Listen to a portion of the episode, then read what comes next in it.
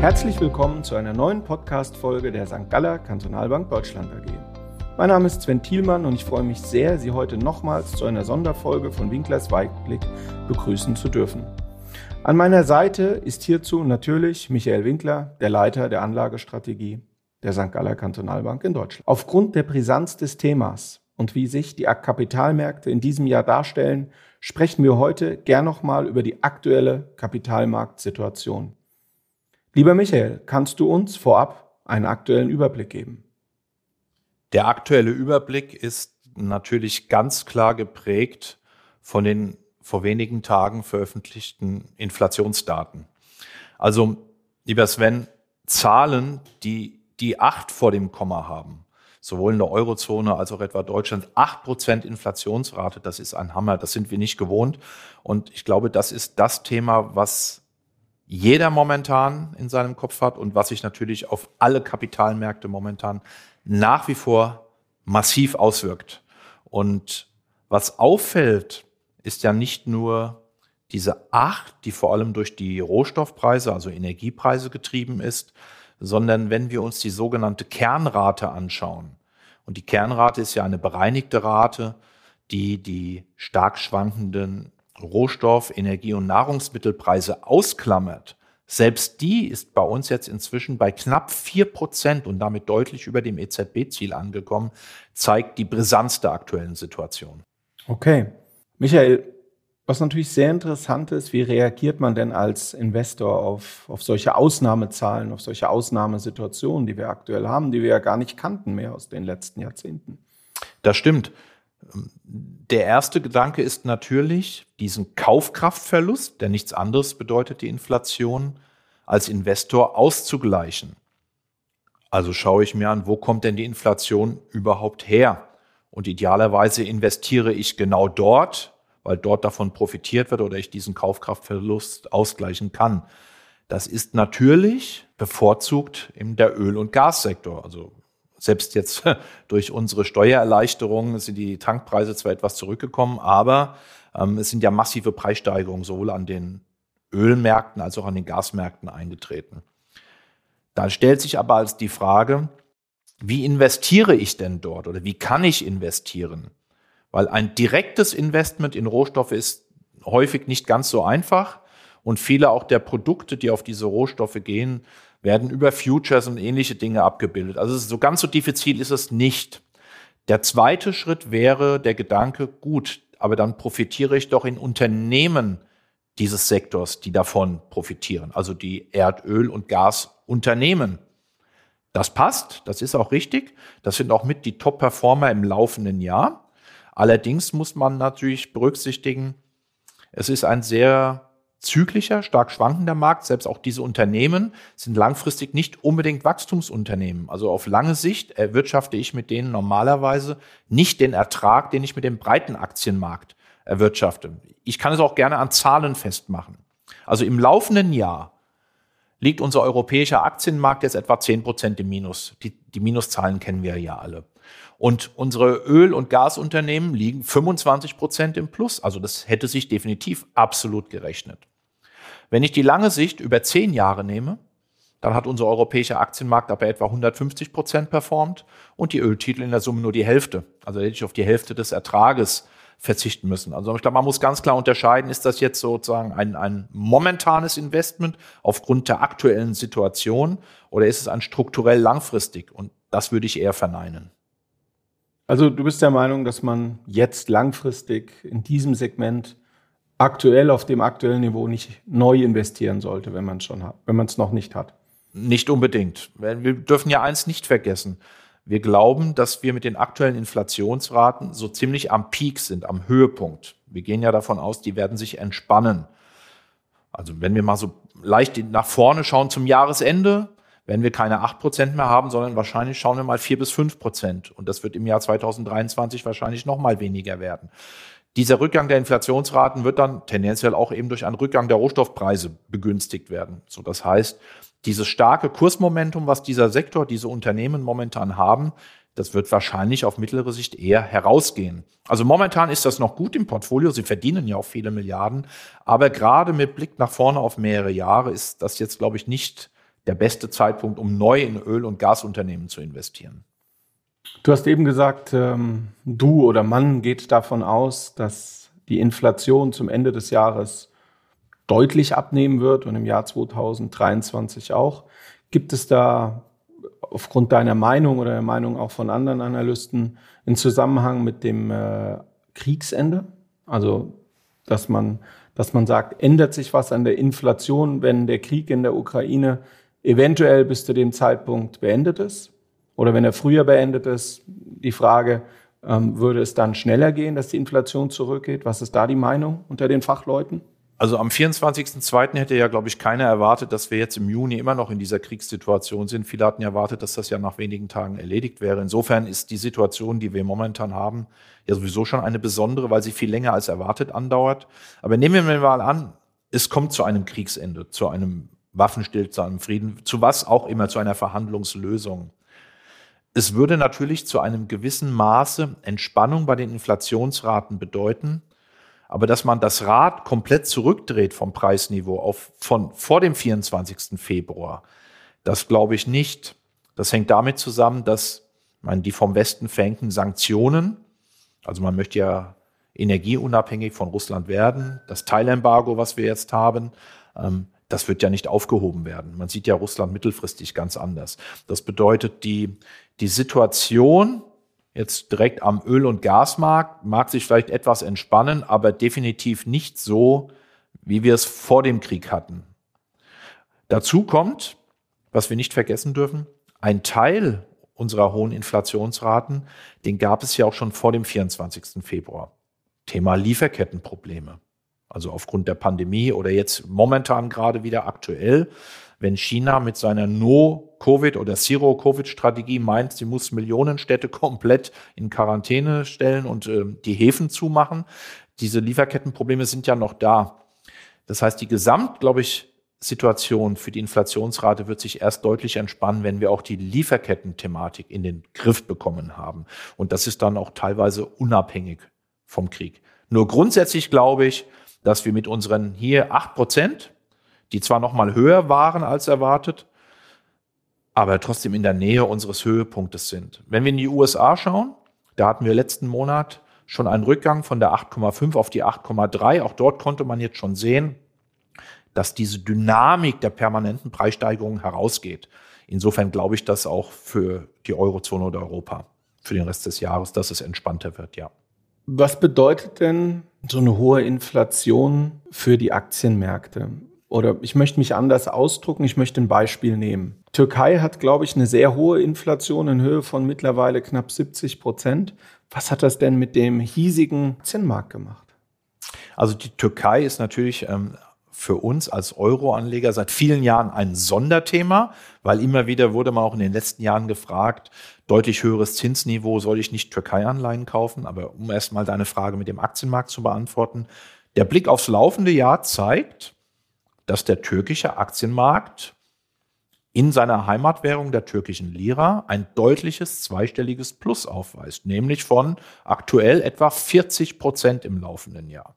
Da könnte man sagen, okay, 40 Prozent im halben Jahr, 70 Prozent Inflationsrate aufs ganze Jahr, das ist mehr oder weniger für den Türkei-Anleger oder für den heimischen Anleger per Saldo wahrscheinlich eher so ein Nullsummenspiel, weil es durch die Inflation weggefressen wird um deine Frage für uns aus Euro-Sicht ganz konkret zu beantworten.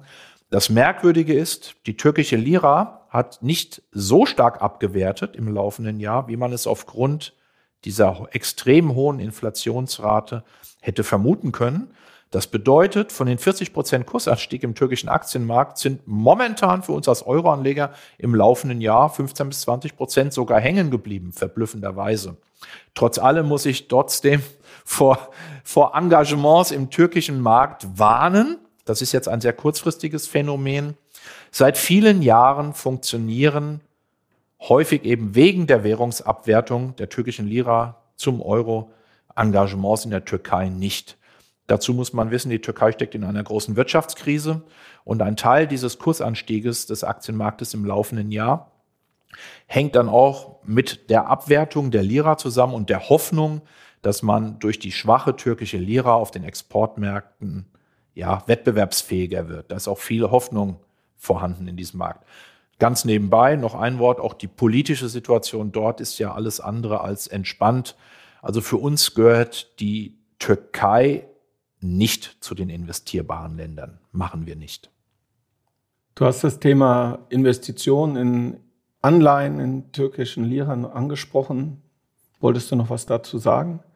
Naja, die Erfahrung der letzten Jahre, man wurde immer gefragt, aufgrund eben des höheren Zinskupons gegenüber gerade unserer Null- oder Negativzinspolitik in der Eurozone, dann klingen halt 10 oder 12 Prozent oder 15 Prozent sehr attraktiv. Wenn im gleichen Zeitraum dann die Währung aber 20, 30, 40 Prozent verloren hat gegenüber dem Euro, was in den letzten Jahren immer wieder der Fall war, haben sich diese Engagements auch auf der Rentenseite nicht gerechnet. Es, es fragen uns oder es fragen ja auch derzeit viele Anleger bei so einer Inflation, wie ist das Thema mit der Investition nochmal in, in Immobilien?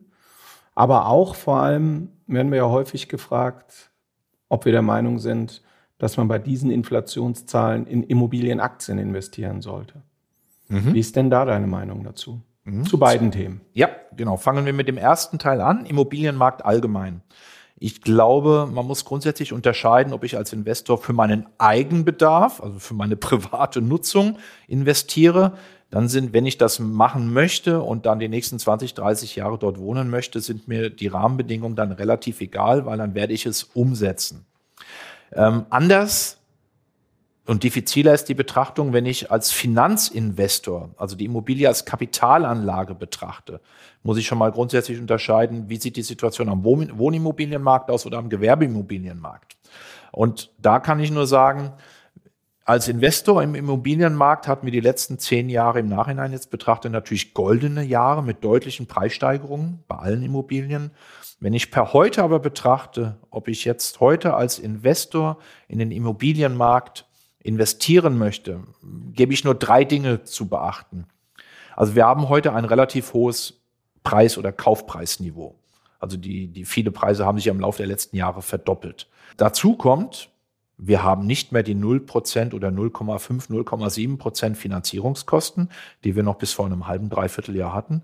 Wir reden davon, dass die Finanzierungskosten sich aufgrund eben der Zinsanstiege massiv verteuert haben. Also Zinsbindungen, längere Zinsbindungen haben ja heute, soweit ich informiert bin, Kosten von ja, zweieinhalb bis drei Prozent eher und nicht 0,5, sondern 0,7. Also eine massive Verteuerung ähm, kommt dazu. Und was man bei dem Projekt auch nicht vergessen darf, beim Bau haben wir stark steigende Material- und Rohstoffpreise, die das Ganze auch nochmal verteuern. Also ganz einfach zu sagen, weil es die letzten zehn Jahre gut funktioniert hat und ich investiere jetzt als Kapitalanlage in Immobilien, tue ich mich schwer mit. Das war Thema Nummer eins. Thema Nummer zwei, Immobilienaktien. Könnte man ja davon ausgehen, wenn der Immobilienmarkt sich so hervorragend entwickelt hat, dann geht es den Firmen, die entweder Immobilien haben als ja, Eigentümer, die sie vermieten oder als Händler, denen geht es hervorragend. Also müssten die sich doch in diesem Umfeld auch richtig gut entwickeln. Ja, das denkt man immer, aber das funktioniert leider nicht so ganz. Die Realität sieht auch hier anders aus. Ich habe ein Beispiel mitgebracht aus dem, aus dem DAX, die Vonovia-Aktie, eine der größten deutschen Immobilienaktien. Hat auf Sicht, und jetzt das mag überraschend klingen, hat auf Sicht der letzten zwölf Monate, weil letzten Sommer fing es ja langsam mit dem Thema steigende Inflationsraten, steigende Zinsen so langsam an, ein Minus von 26 Prozent erwirtschaftet. Der DAX dazu, der breite Markt, nur minus acht. Also insofern, das hat überhaupt nicht funktioniert.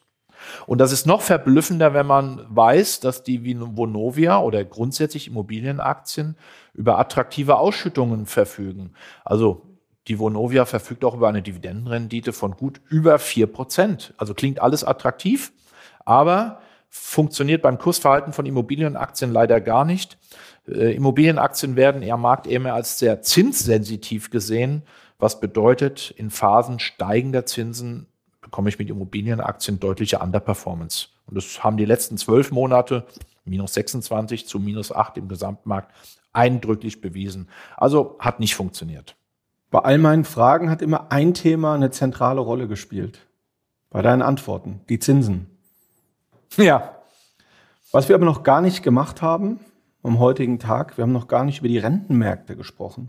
Und ich denke, zum Abschluss, um die aktuelle Situation an den Kapitalmärkten abzurunden, sollten wir dieses Thema noch einmal aufgreifen und vielleicht, da gibt es ja auch nochmal einen Zusammenhang, sagst du dann auch nochmal ein paar Wörter zum Gold. Rentenmärkte bis jetzt im Jahr 2020 kann man mit einem Wort zusammenfassen, Katastrophe. Oder zwei Wörtern, katastrophale Wertentwicklung. Seit Jahren haben wir immer wieder darauf hingewiesen, dass im Rahmen unseres Nullzinsumfeldes, in dem wir ja schon seit 2015, 2016 geprägt durch die EZB, wir uns als Anleger bewegen, dieser Markt relativ unattraktiv ist, weil er eben fast keine laufende Coupons ausschüttet. Und wenn es mal zu einem Zinsanstieg kommen sollte, dass wir dann auf den bestehenden Anleihen deutliche Kursverluste hinnehmen werden müssen. Das hat trotz allem Jahr für Jahr an den Rentenmärkten in den letzten Jahren immer noch funktioniert, dass mehr oder weniger eine Null oder sogar leicht positive Wertentwicklungen erwirtschaftet werden konnten, weil die Zinsen teilweise ja noch tiefer in den negativen Bereich gesunken sind. Aber die dicke Quittung, die dicke Rechnung, die gab es definitiv jetzt in diesem ersten Halbjahr. Wir haben aufgrund des Zinsanstieges, der überall weltweit stattgefunden hat und bei allen Arten von Anleihen, ob das kurzlaufende Anleihen waren, ob das langlaufende Anleihen sind, ob das Staatsanleihen sind, ob das Unternehmensanleihen sind, massive Zinsanstiege gesehen. Die Verzinsung unserer zehnjährigen Bundesanleihe liegt jetzt bei 1,2. Da würde man sagen, das ist ja gar nichts. Aber wenn ich von 0,3 oder 0,4 oder sogar aus dem Negativzinsbereich kam, habe ich auch dort zweistellige Kursverluste. Und mit länger laufenden Anleihen habe ich dieses Jahr inzwischen Richtung minus 20 Prozent. Und das gilt auch weltweit. Das ist also nicht nur eine deutsche oder europäische Entwicklung.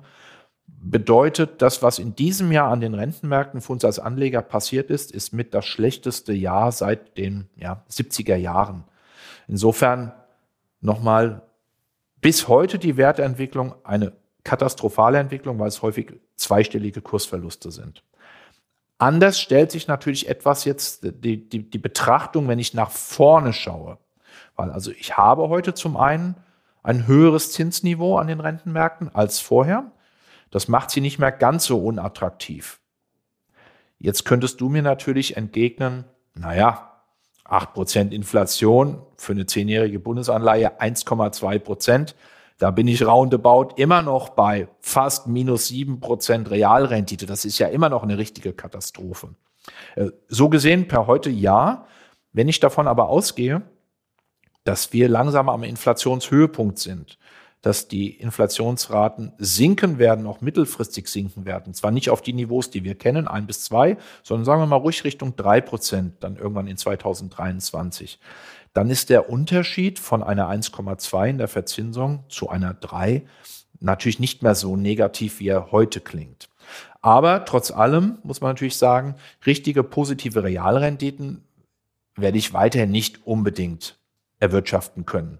Die Situation ändert sich nicht wenn ich jetzt in meiner Bonität oder in meiner Laufzeit Abstriche mache. Also wenn ich nach Italien gehe, weil Italien zahlt nicht 1,2 momentan, die Italiener zahlen momentan ja 3,2 für die Zehnjährigen. Und ich davon ausgehe, in einem Jahr vielleicht nur 3% Inflationsrate zu haben, dann ist dieser Dreier-Coupon vielleicht schon nicht das schlechteste. Wenn ich jetzt sogar in High-Yields-Bereiche hineingehe, Unternehmensanleihen mit noch größeren Risikoaufschlägen, ähm, dann stellt sich die Situation nicht so negativ dar, wie man es per heute in dem Moment vermuten würde. Und wir dürfen eins natürlich nicht vergessen, wenn wir wirklich in eine Phase kommen, in der die Inflationsraten sich wieder beruhigen, in der die Notenbanken von ihrem momentanen, haben ja eigentlich noch gar nicht richtig angefangen, aber von ihrem restriktiven Kurs dann wieder etwas locker lassen können, dann glaube ich, dass wir irgendwann in unserem Bereich an den Rentenmärkten auch eher am Renditehöhepunkt uns befinden. Also der amerikanische Rentenmarkt hat ein ganz gutes Beispiel dafür gegeben. Dies scheinen schon ein, zwei Monate weiter zu sein. Wir hatten im März, April Renditen für zehnjährige US-Bundesanleihen von 3,2 Prozent. So, und dann kam jetzt letzten Monat die Inflationsrate, die leicht rückläufig war, und wir hatten sofort nur noch ein Zinsniveau von 2,7. Also sofort sind die Zinsen dort schon um ein halbes Prozent gesunken und sie sind auch heute noch unter drei. Also ich kann mir durchaus vorstellen, dass wir mit unseren Renditen am Rentenmarkt so langsam auch am Top sind. Und wenn Inflationsraten sich entspannen, wir rückläufige Renditen haben, dann würde ich natürlich auf die Anleihen, die ich mir heute kaufe, dann sogar wieder Kursgewinne erzielen können. Also real betrachtet ist es nicht besonders attraktiv, das bleibt am Rentenmarkt leider so, aber von der Chance, über Kursgewinne zu eine positive Performance ähm, zu erzielen, ich glaube, da ist der Startzeitpunkt heute nicht der schlechteste. Gerade nach der katastrophalen Entwicklung, die wir in den letzten Monaten hatten. Okay, also hier gibt es eine neue Opportunität. Eventuell. Also ich sehe Renten, Rentenmärkte lange nicht mehr so negativ wie in den letzten Jahren. Und ähm, so ähnlich wie wir in unseren letzten Weitblicken was von, von Lichtblicken und ähnlichen Dingen auch für den Aktienmarkt erzählt hatten, äh, glaube ich, sind wir dort auch am Rentenmarkt nicht mehr weit davon entfernt, ja. Sehr gut. Du hast was vergessen? Du wolltest etwas wie immer zu Gold von mir hören. Klar, ist ja dein Lieblingsthema. Ja, auch. Gold ist zumindest laufendes Jahr stabil seitwärts, also leicht noch im Plus. Das ist immer, sie schwankt zwischen so 1800, 1950 US-Dollar. Wir hatten ja mal ganz kurz, als die Aktienmärkte wegen des Kriegsbeginns im Februar, März abgetaucht sind, sogar Kurse von über 2000. Also als Krisenwährung hat es da definitiv funktioniert. Es tut sich natürlich momentan mit den steigenden Zinsen schwer. Also deswegen, es läuft seitwärts relativ unspektakulär. Es tut nicht weh im Portfolio. Und wenn ich ähm, Gold sozusagen mit den anderen sogenannten Krisenwährungen, den Kryptos, den sogenannten Kryptowährungen vergleiche, da muss ich sagen, da bin ich auch aufgrund der Wertentwicklung im laufenden Jahr tausendmal lieber bei Gold aufgehoben. Also um das zu erläutern, die Kryptowährungen haben sich ja teilweise halbiert und noch mehr im laufenden Jahr. Genau. Ja, dann würde ich sagen, vielen lieben Dank, Michael, dass du unseren Zuhörerinnen und Zuhörern einen aktuellen Überblick gegeben hast Liebe Zuhörerinnen und Zuhörer, wenn Sie nun Fragen zu diesem oder zu anderen Themen haben, dann schreiben Sie uns gerne eine E-Mail an podcast.sgkb.de oder sprechen Sie natürlich auch sehr gerne Ihren persönlichen Berater an. Wenn Ihnen unser Podcast gefällt, dann freuen wir uns natürlich, wenn Sie unseren Kanal abonnieren. Wir wünschen Ihnen nun einen guten Start in die Woche. Vielen Dank fürs Zuhören und bis zum nächsten Mal. Bis zum nächsten Mal, ihr Michael Winkler. Tschüss, wie immer. Tschüss.